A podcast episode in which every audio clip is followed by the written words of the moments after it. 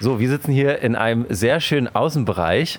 Und ähm, in welchem Club wir sitzen, das würde ich mal mit einem Zitat beginnen von Wikipedia, weil es ein Club ist, der auf Wikipedia zu finden ist, was glaube ich nicht unbedingt immer so ist. Also zumindest zum ersten Mal, dass als erstes gleich so Wikipedia angezeigt wurde. Und zwar, das ist der älteste Club der neuen Bundesländer und gilt als einer der bekanntesten und einflussreichsten Techno-Clubs von Deutschland. Wow. So wird es da äh, angepriesen. Wir können ja gleich mal äh, gucken, ob es stimmt. Aber Georg, verrat du uns doch vielleicht erstmal, wo wir überhaupt sitzen und wem wir gegenüber sitzen. Ja, wir sitzen äh, in der Distillery draußen. Man hört das vielleicht ein klein wenig, den Verkehr. Oder aber auch noch ein paar Tropfen, denn es hat gerade geregnet an diesem außerordentlich heißen Tag. Das ist äh, sehr angenehm und mit uns hier sitzt Cassie, die Resident DJ im Club ist, mit der wir heute ähm, ein bisschen uns dem Club widmen wollen, ein bisschen über den Club sprechen wollen und natürlich auch über dich. Herzlich willkommen, schön, dass du da bist. Hallo, danke, dass ich da sein darf. Kannst du vielleicht gleich mal anfangen und uns ein paar Eckdaten über den Club verraten? Also erstmal wollen wir ein bisschen so den Club erschließen, bevor wir dann auch noch äh, über deine Tätigkeit als Resident DJ so ein bisschen sprechen. Äh, hast du so ein paar Eckdaten für uns? Äh, wie viele Floors gibt es hier ungefähr? Wie viele Veranstaltungen gibt es hier vielleicht so? Ja, ja, ungefähr ist auch gut. Das ist, ja. ich, die Frage, die kann man gut mit vollen Zahlen beantworten. Ähm, wie viele Veranstaltungen gibt es hier so ungefähr äh, pro Woche und vielleicht wie viele Menschen die so reinpassen? Also einfach nur, nur mal so grob irgendwas, damit unsere Leute, die den äh, Club vielleicht nicht kennen, so einen kleinen Eindruck davon gewinnen. Ja, also äh, wir haben ungefähr zwei Floors. Sehr gut. ähm, wenn man so möchte, draußen läuft auch Musik, aber das ist eher nur Bar. Drei Bars, genau, draußen drin eine große Bar oben am Floor und unten. Und bei uns passen rein, wenn man gut schiebt, 600, 600 Leute. Veranstaltungen haben wir immer Freitag und Samstag. Ähm, ab und zu auch unter der Woche, also Konzerte zum Beispiel oder irgendwelche Podiumsgespräche und so weiter und so fort. Also das kommt auch schon mal vor, aber regulär Freitag und Samstag. Und ja, das ist so unser Turnus. Ich glaube, man kennt euch ja auch vor allem so als Techno-Club, würde ich jetzt mal sagen. Äh, kommen aber auch andere Musikrichtungen oder ist es rein auf so Techno begrenzt? Wir haben auch andere Musikrichtungen, tatsächlich auch häufiger, als man jetzt meinen mag. Meistens am Freitag kommt es schon mal vor, dass wir auch Reggae-Veranstaltungen haben oder letztens war ein Rap-Konzert und so weiter. Also wir begrenzen uns da nicht ausschließlich auf Techno, aber Samstag ist regulär eigentlich immer Rave und ähm, Freitag aber ab und zu auch mal was anderes. Also da sind wir recht offen. Mhm. Und dürfen bei euch auch externe Menschen veranstalten oder seid ihr ein Club, der rein eigene Partys veranstaltet? Bei uns darf auch extern veranstaltet werden. Also man kann sich mit seinem Kollektiv oder aus welchem Anreiz auch immer, immer melden beim Booking und anfragen, ob man hier eine Veranstaltung machen kann. Und wenn wir das Gefühl haben, dass das zu uns passt und dass wir das vertreten können, dann machen wir das. Wie oft passiert das? Äh, Gibt es da, gibt's da eine Regel, wie, weiß nicht, zweimal im Monat? Mal mehr, mal weniger. Okay, ja, also Angebot und Nachfrage so genau. in gewisser Weise. Ja, okay. Also wir wollen, glaube ich, schon den Techno- und House-Charakter hauptsächlich beibehalten, aber es kommt auf jeden Fall auch es ist gerne und gut gesehen, dass auch mal was anderes läuft, um die Vielfalt auch so ein bisschen wieder zu spiegeln. Mhm, mhm, ja. Habt ihr eine bestimmte Einlasspolitik? Also seid ihr, würdest du sagen, ihr seid ein strenger Club oder ist es eher entspannt? Also zumindest in Berlin, wir sind ja ein Podcast aus Berlin, ist es ein Riesending. Mhm. Also ob es streng ist, ob es nicht streng ist, wie streng es ist und so. Ja. Wie, wie sieht es hier bei euch aus? Ich denke, wir sind weniger streng als man es jetzt von Berlin kennt oder von bestimmten Clubs in Berlin kennt, sage ich jetzt mal so. Aber wir sind schon, und das entwickelt sich jetzt auch immer mehr, sehr darauf bedacht, zumindest auszusortieren, wer wirklich gar nicht hereinpasst. Was natürlich auch so ein schwieriger Begriff ist zu sagen, man passt ja. nicht ja, hier rein. Das ist ja auch eine optische Entscheidung dann in dem Moment. Aber wir arbeiten jetzt inzwischen auch mit Selektoren, die sich Mühe geben, vom ersten Erscheinungsbild und auch von dem ersten Gespräch abzuschätzen, ob die Person ähm, ja auch in der, im Interesse der Person in unserem Club Spaß haben wird und sich wohlfühlen wird und natürlich auch, ob die anderen Gäste sich wohlfühlen, wenn eine bestimmte Personengruppe da ist. Das ist eine ganz interessante äh, Formulierung, die du gerade gewählt hast, auch im Interesse der Person. Und das ja. ist immer so ein bisschen, was man, glaube ich, wenn man selbst feiern geht, so ein bisschen vergisst. Ja. Äh, das ist ja nicht nur darum, es ist ja nicht so von wegen, du darfst nicht rein, so mit dem erhobenen ja. Zeigefinger, ne? sondern es geht ja auch darum zu schauen, okay, ähm, wirst du dich hier heute Abend wohlfühlen? Ja. Das ist immer so ein bisschen so eine Perspektive, die man selbst, oder die auch ich selbst, da kann ich auch äh, wirklich von mir reden, dann äh, vielleicht dann vor der Tür dann nicht so einnimmt oder nicht ja. so, das ist nicht so, nicht so ähm, bewusst ist. Wir hatten tatsächlich auch mal eine Person, die an der Tür arbeitet, auch bei uns in der Sendung. Der hat es auch äh, recht ausführlich und sehr interessant erzählt. Das ist ja generell so ein bisschen eine Problematik, die du auch schon angesprochen hast, aber du bist jetzt, ja, glaube ich, keine Türsteherin selber. Nee. aber dass man ja schon vom ersten Eindruck eigentlich darauf schließen muss, okay, könnte das funktionieren oder nicht. Ja. Ähm, gleichzeitig aber auch sehr, sehr wichtig ist, weil ich zumindest jetzt wieder nur in Berlin das Gefühl habe, da wo gar nicht aussortiert wird, da kann dann eine Veranstaltung auch mal kippen. Ähm, und gerade wo es streng kontrolliert wird, funktioniert es dann auch immer. Ja. Also finde ich auch ein wichtiges Werkzeug.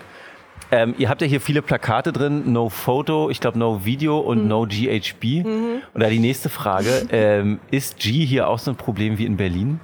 Mm, ich glaube und also das Glück ist, glaube ich, dass es bei uns noch nicht ganz so extrem angekommen ist. Natürlich weiß man jetzt auch von Berlin nur das, was man über ja, die ja. Medien halt mitbekommt, ja. wie groß das im Endeffekt ist und was man vielleicht aus anderen Clubs so ein bisschen mithört. Und da klingt das ja auf jeden Fall nach einem sehr präsenten Problem. Genau, die Clubkommission hat ja zumindest in Berlin so eine relativ große Kampagne, ja, genau. Aufklärungskampagne gefahren, ja. um, um, da wirklich drüber zu berichten. Ja, genau. Ja, also an der Kampagne wollen wir auf jeden Fall auch mit teilnehmen, weil wir es auch hier gemerkt haben, auf jeden Fall, dass es mehr ankommt. Und wir hatten auch Vorfälle, wo auf jeden Fall bekannt ist, dass es halt auf G zurückzuführen ist, dass die Person hier sich nicht mehr im Griff hatte, beziehungsweise mit dem Rettungswagen abgeholt werden musste oder sowas. Also es ist auf jeden Fall präsent.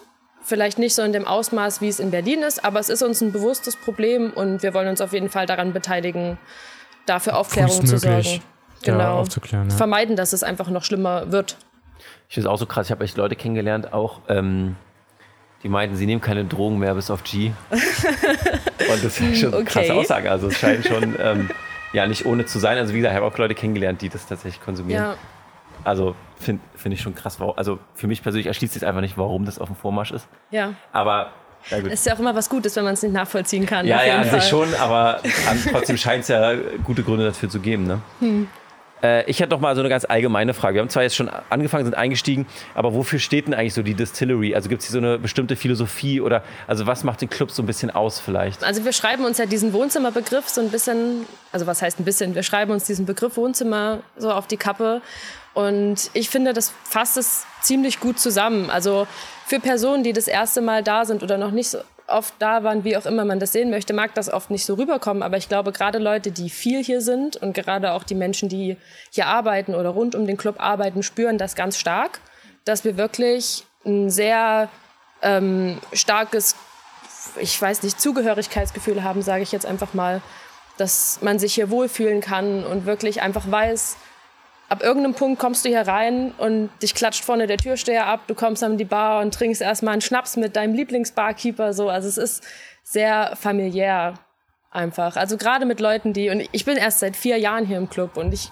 bin wirklich mit vielen Leuten, die seit locker jetzt fast 30 Jahren wahrscheinlich in diesem Club ein- und ausgehen, schon ganz schnell sehr warm geworden. Also es ist total offen und wenn man hier reinpasst, dann merkt man es einfach direkt. Also ist, man spürt wirklich sofort, das passt einfach und man ist hier willkommen, kann sich wohlfühlen und die Seele baumeln lassen. Ja, das, das klingt fantastisch. Wie viele Leute arbeiten denn hier? Oh Gott.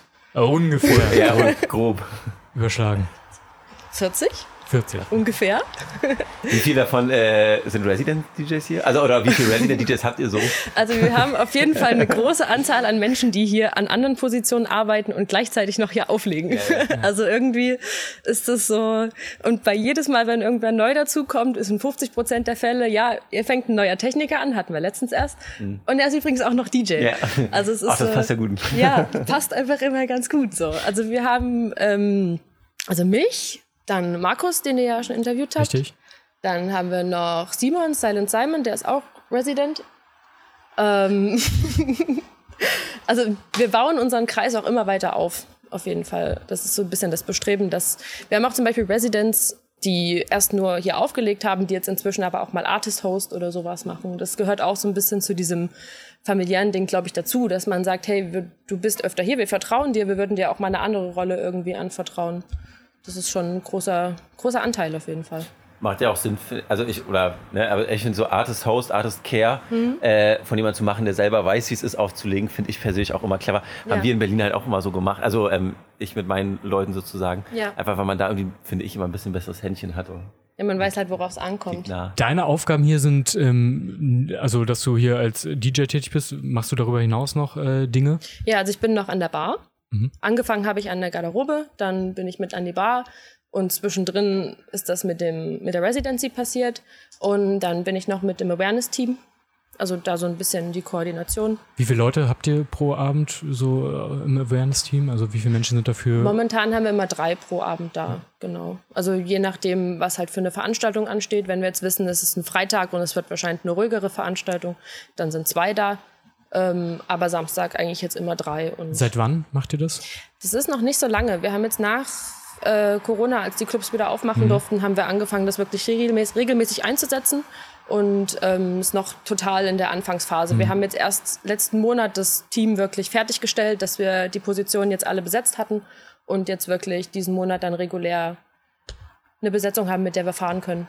Das Feedback darauf, wie ist das? Wie, also total habt ihr da was gehört? Ja? ja, total gut. Also viele bekommen es noch nicht so richtig mit, obwohl wir uns echt Mühe geben, es zu zeigen. Zu kennzeichnen, ja. genau. Okay. Ähm, aber die, die es mitbekommen und die es in Anspruch nehmen, haben bis jetzt wirklich richtig gutes Feedback gegeben. Und es freut uns auch übelst. Also das ist ja das, was wir erreichen wollten, dass die Menschen sich damit wohlfühlen. Kannst du vielleicht auch noch mal allen, die es vielleicht nicht wissen sollten, erklären, was ihr genau macht als Awareness-Team, wofür ihr genau eingesetzt werdet und wie dann sozusagen euer Arbeitsalltag an einem Clubabend aussieht? Das ist schwierig, das so unter einen Hut zu packen, auf jeden Fall. Ich würde sagen, dass Awareness zu einem gewissen Maße so ein bisschen die Security unterstützt in Fällen, wo man sich einfach ein bisschen Zeit für nehmen muss. Also wo jetzt es normalerweise so war, jemand hat, es gibt ein Problem, es heißt, jemand muss Zwischenmenschliches Problem. Ja, genau, es gibt so. ein zwischenmenschliches Problem. Irgendwas muss hier geklärt werden. Dann war es ja oft so, dass man sagt, okay, wir können das jetzt nicht klären. Raus. So, Security.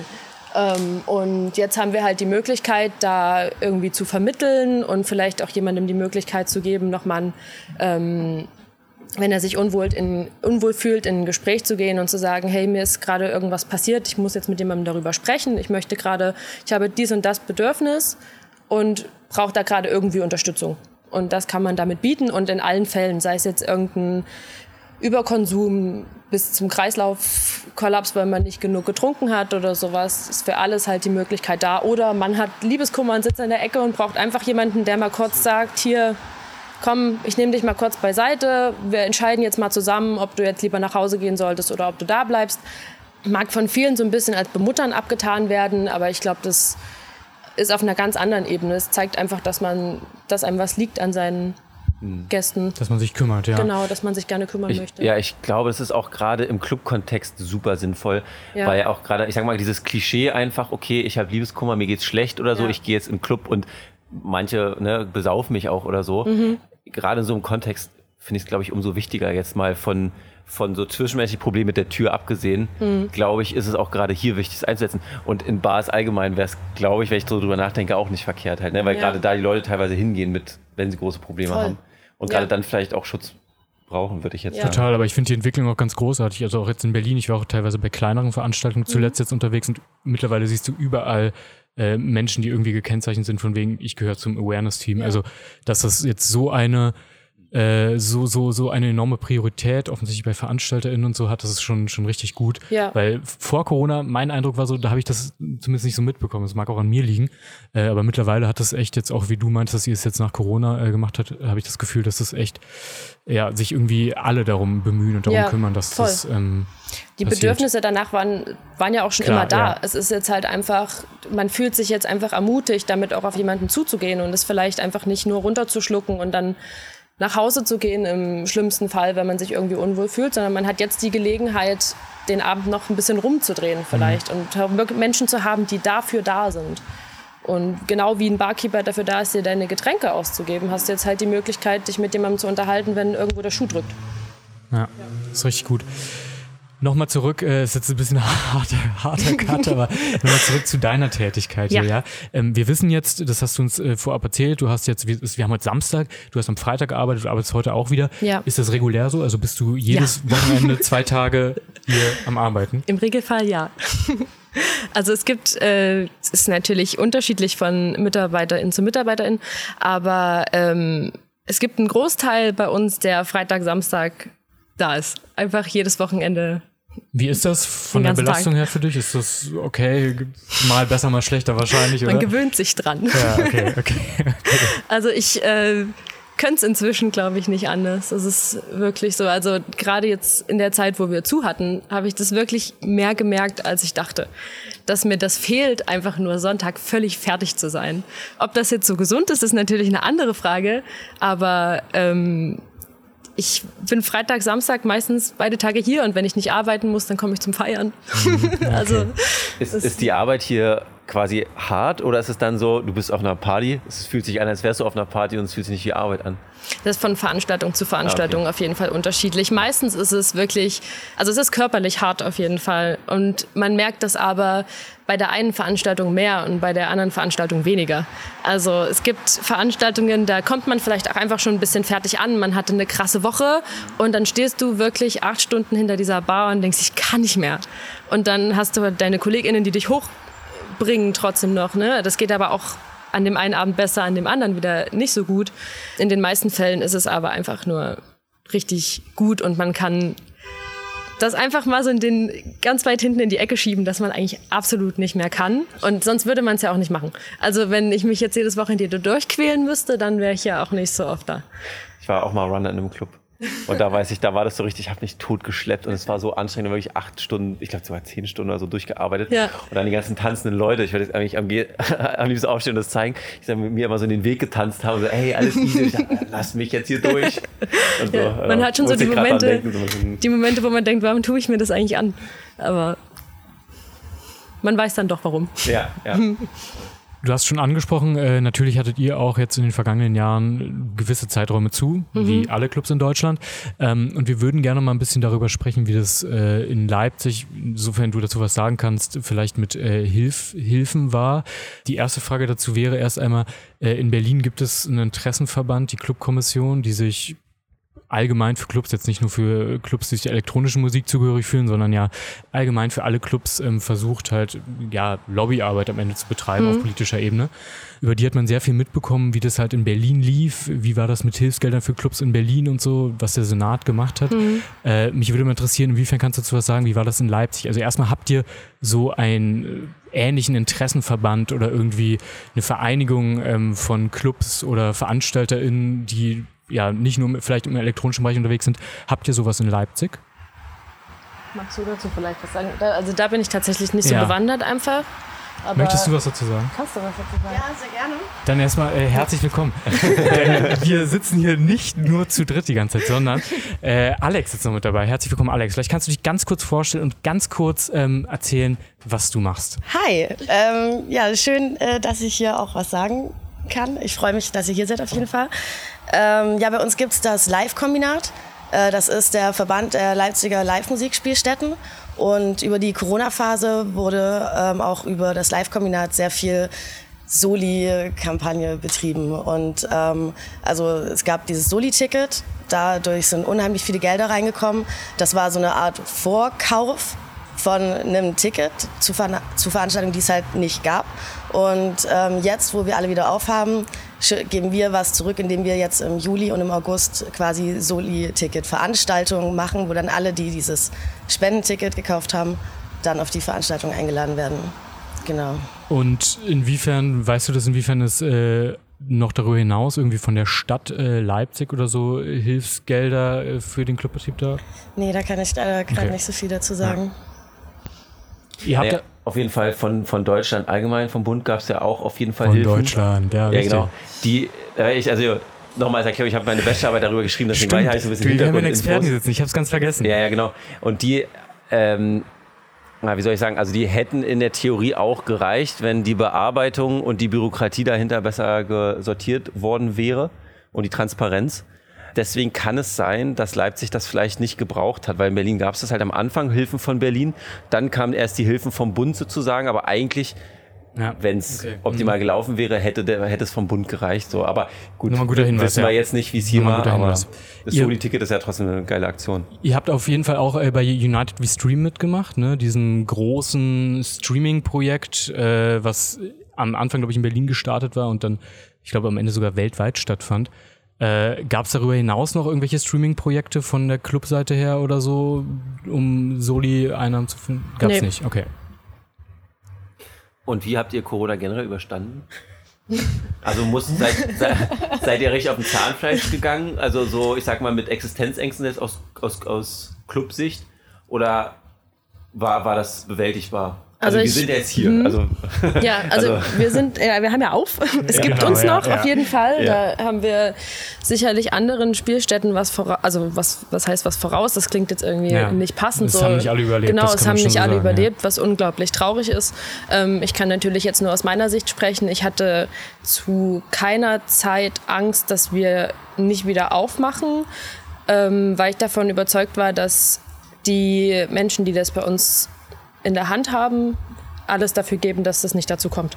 Also auch als wir gemerkt haben, dass diese Soli-Kampagne zum Beispiel so gut anläuft, war schon klar, wir haben so viel Unterstützung irgendwie in der Hinterhand, irgendwie packen wir es schon. Und wenn von uns jeder 500 Euro beisteuern muss, die, also hätte ich jetzt auch fest mit gerechnet, wenn wir jetzt als Personal gebeten worden wären, ey, wir brauchen so und so viel Geld, um irgendwie das zu überleben. Wir hätten Autowäsche veranstaltet oder sowas. Also so dieses typische.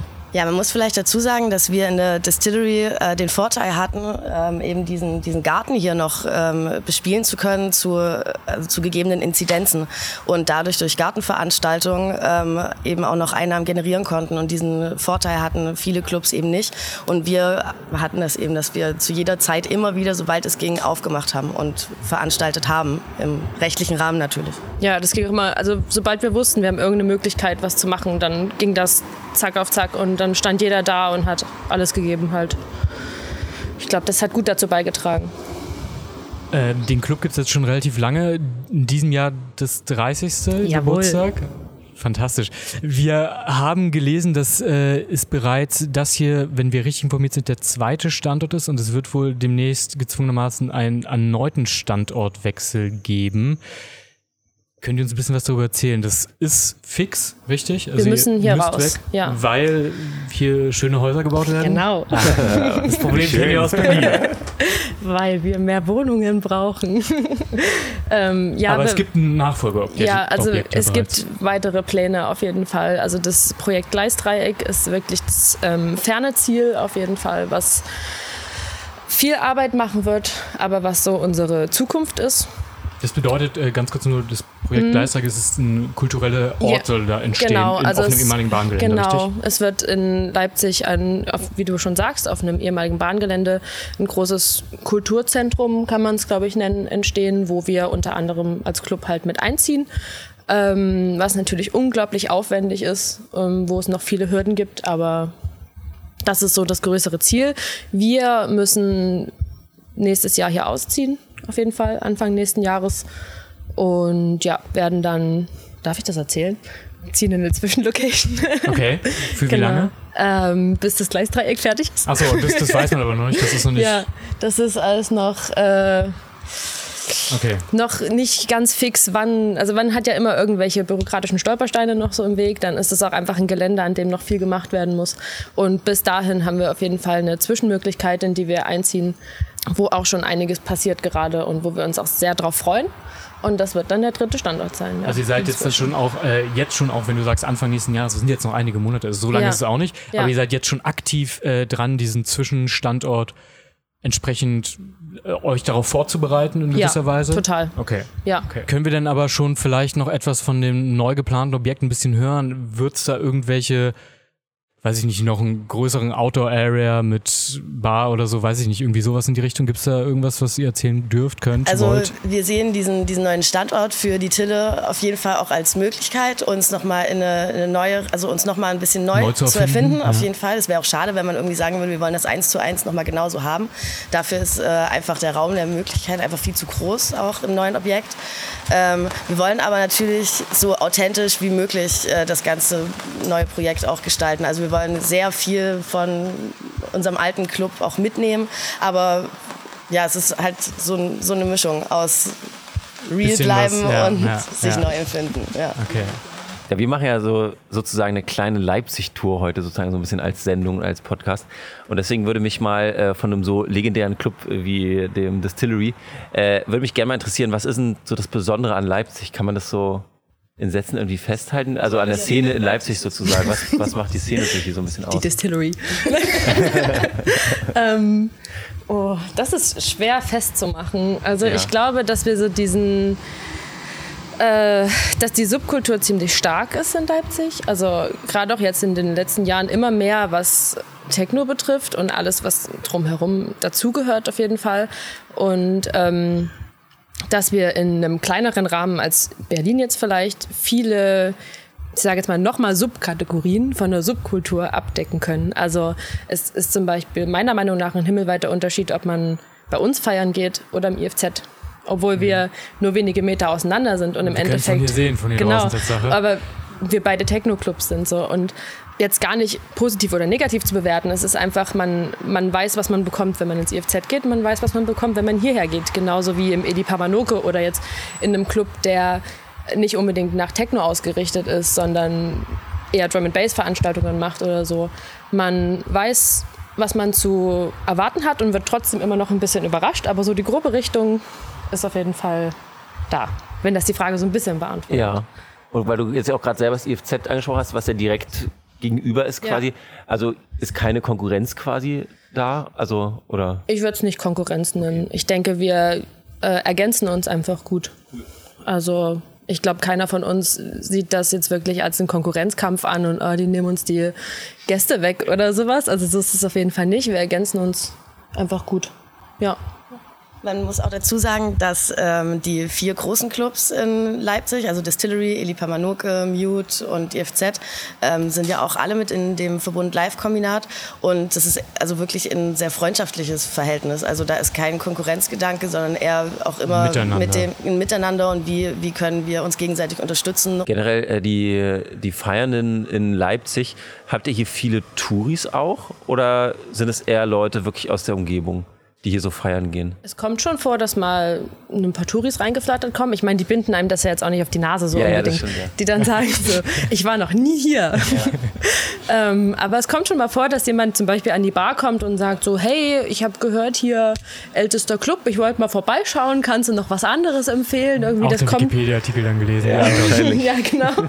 Also das kommt schon mal vor. Ja. Aber ich glaube jetzt dass, nicht, dass der Clubtourismus so riesengroß ist, wie es jetzt in Berlin zum Beispiel ist. Ja, ja, das ist ja, ich weiß gar nicht, wie viel Prozent hatte ich auch in der Arbeit. Ja, auch aber ein extrem super hoher ja. Anteil halt quasi. Deswegen, Also ich, ich glaube, das äh, ist bei uns einfach auch für Touristinnen, die nach Leipzig kommen, jetzt nicht so, dieses Clubthema ist einfach nicht so präsent, wie wenn man jetzt äh, als junger Mensch nach Berlin kommt, um irgendwas zu unternehmen und eigentlich immer im Hinterkopf hat, so diese Clubkultur ist halt einfach unglaublich präsent und irgendwie allein, wenn man gar nicht in der Szene unterwegs ist, ist einem ja in Berghain zum Beispiel trotzdem ein Begriff.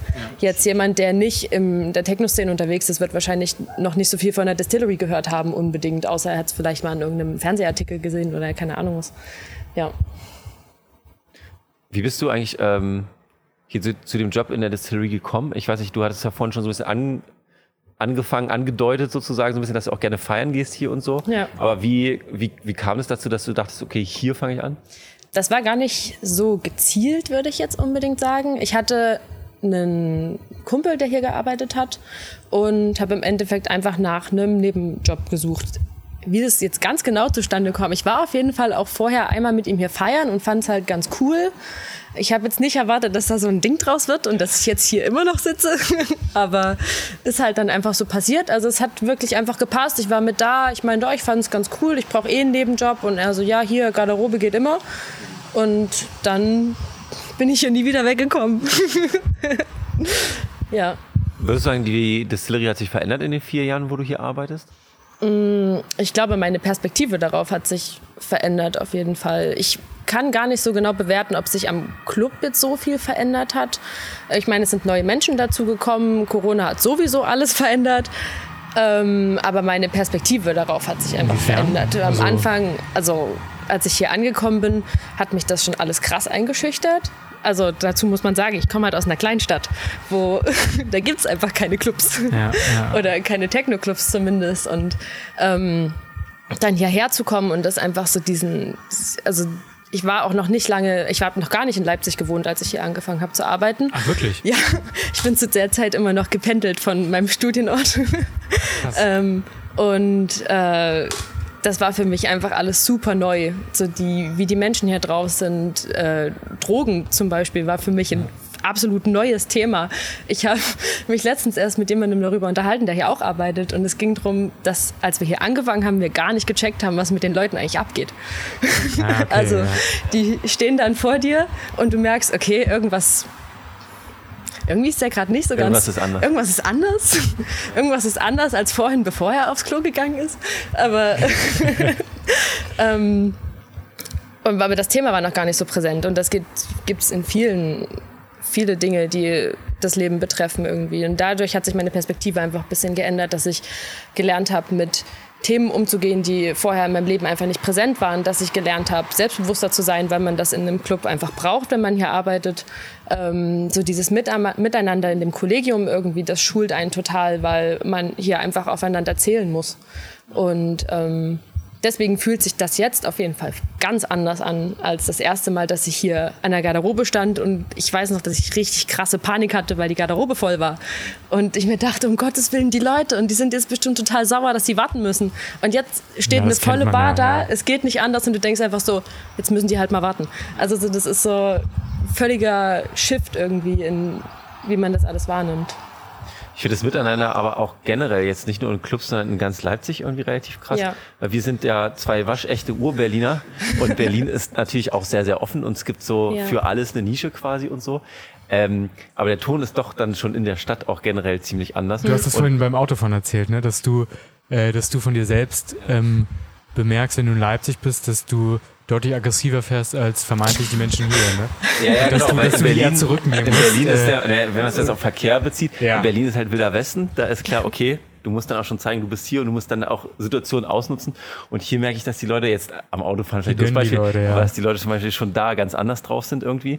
Ähm, und generell, ich war auch schon öfter hier und muss sagen, dass mich die Freundlichkeit hier echt überrascht und ich kenne es aus Berlin nicht so tatsächlich. Das ist schön. Da ist eher so ein bisschen halt ein bisschen rougher und so ein bisschen, ja. da musst du auch mehr Präsenz sein, einfach damit die Leute dich nicht nerven, so ein bisschen übertrieben ja. gesagt. Und mich überrascht immer hier sehr an der Stadt und ich finde, wie du es gerade mit dem Club beschrieben hast, hat mich daran erinnert, einfach, dass die Leute, die ich hier so kennenlerne, viel freundlicher sind. Also, ne, es gibt auch super freundliche Leute in Berlin, aber ich ja, meine klar. jetzt so im, im Alltag, wenn man irgendwie über die Straßen läuft, das meine ich jetzt so. Schöner äh, Leipzig-Werbeblock hier von ja, genau. dir, Anton. Also wer jetzt keine Lust auf Leipzig hat, ja. nach dieser Seite, weiß ich auch nicht Kommt weiter. Her. Jetzt kommen die Touristen wegen euch. Ja, genau. genau.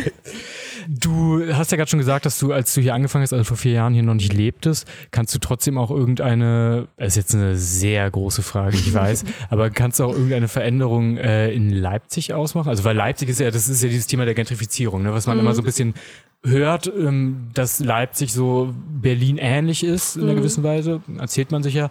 Und äh, dass das hier so ein bisschen, aber vielleicht noch immer noch ein bisschen weiter hinten ist als in Berlin. Also in Berlin hast du schon, weiß nicht, einen Mietpreis von X und dann ist es hier vielleicht noch Y und dann hast du aber in fünf Jahren einen Mietpreis von X. Also ja.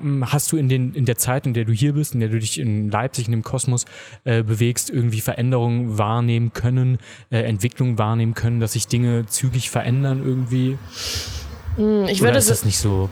Ich würde sagen, man merkt schon, dass so ein paar Dinge rübergeschwappt kommen, sage ich jetzt mal. Ähm, was man auf jeden Fall also empfinde ich jetzt zumindest, oder vielleicht redet man sich das auch ein, dass man es wirklich spürt, merkt, dass halt Leipzig viel Zuwachs bekommt einfach. Also das habe ich allein schon an meinem Freundeskreis gemerkt oder dem erweiterten Freundeskreis, dass einfach viele Menschen nach Leipzig ziehen und Bock auf Leipzig haben. Vielleicht auch gerade, weil andere beliebte Städte, in die man sonst vielleicht gezogen ist, wenn man aus einer Kleinstadt kommt, jetzt einfach genau das haben, was du sagst, halt Mietpreis X. Ja. Oder andere Hindernisse irgendwie. Also der, den Zuwachs spürt man meiner Meinung nach schon und dadurch auch ähm, Veränderungen im Stadtbild, sage ich jetzt mal, allein was irgendwelche Läden angeht, die neu aufmachen oder so, wo man mitbekommt vor einem Jahr, okay, oh krass, in Berlin hat, was weiß ich, irgendeinen Laden aufgemacht und ein Jahr später siehst du das in Leipzig auf einmal auch und dann merkst du schon, dass so Sachen rübergeschwappt kommen, einfach weil natürlich äh, auch klar ist, dass es hier dann genauso gut ankommt, wenn die jungen Menschen jetzt halt vermehrt hier hinziehen. Ähm, Jetzt an einem konkreten Beispiel festmachen ist schwierig, aber Ja, ja, klar. Ja, okay, so ein grobes Gefühl ist da, aber auch einfach, weil man das natürlich aus Gesprächen mitbekommt, dass man halt sagt, okay, Leipzig ist jetzt halt gerade so ein bisschen, erfährt gerade so einen Boom irgendwie. Also, und ich, wenn man zum Beispiel eine neue Wohnung sucht, merkt man es, glaube ich, mehr. Also ich hatte in der Zeit, wo ich jetzt hier lebe, einmal das Ding, mir eine neue Wohnung suchen zu wollen. Und das ist schon schwieriger auf jeden Fall als, keine Ahnung, in dem kleinen Städtchen, wo ich jetzt studiert habe oder so. Da hast du gesagt, ich brauche eine neue Wohnung und auf einmal war die da und in Leipzig musst du dich prügeln um eine neue Bude. Ich würde jetzt äh, gerne Richtung Ende nochmal ein bisschen über dich reden, als äh, Künstlerin auch. Wir haben ja schon angesprochen, was du unter anderem hier machst. Äh, seit wann bist du denn als DJ tätig? Also wie lange machst du das? Wie kam es dazu? Grob mal die Geschichte dahinter. Ich hatte, als ich angefangen habe mit Auflegen, einen, einen Freund, der aufgelegt hat. Und der hat mich auch so ein bisschen so in dieses Club damals noch in Chemnitz. Ich habe äh, in Mittweida bei Chemnitz studiert und wir sind, weil Mittweida ein absolutes Kuhdorf ist, immer nach Chemnitz gefahren zum Feiern. Und er hat damals schon dort aufgelegt, eher so in der Drum and Bass Richtung.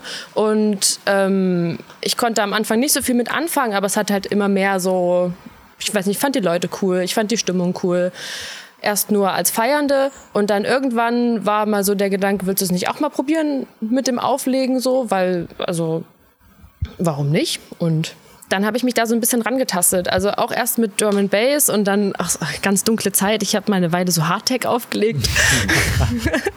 Aber ähm, Techno hat es mir auf jeden Fall schon angetan und dann probiert man einfach so ein bisschen rum und irgendwie ist es dann, hat sich dann so eine Lawine von selbst einfach losgetreten, dass ich dann in ein Kollektiv reingekommen bin, so ein Dresdner Kollektiv, damals auch als einzige Frau in dem Kollektiv und dadurch kam relativ schnell auch der erste Auftritt, weil dieses Kollektiv an sich viele Veranstaltungen abdecken wollte und dann natürlich auch die Anfrage kam, so hey, wenn ihr schon eine Frau mit dem Kollektiv habt, wäre das halt ganz cool, wenn die auch auflegt so.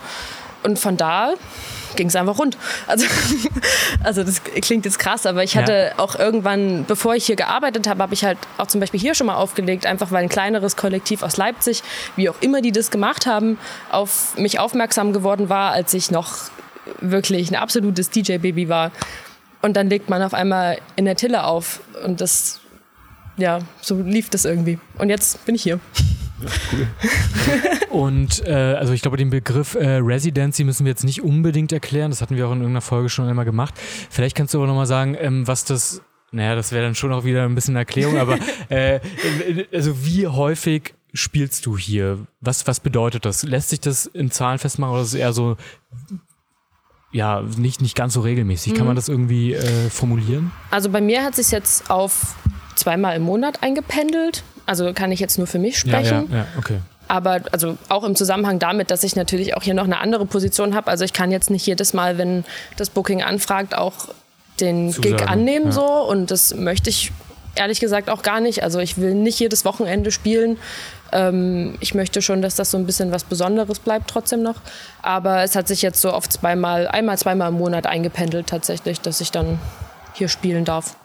Und bist du auch noch, äh, also spielst du auch noch häufig in anderen Clubs? Ich meine, du hast erzählt, du bist fast jedes Wochenende hier. Das geht ja dann jetzt äh, so rein rechnerisch nicht. Ja. Aber machst du das trotzdem noch oder Ja. pausiert das sozusagen gerade und du bist dann, wenn du spielst, eigentlich fast nur hier?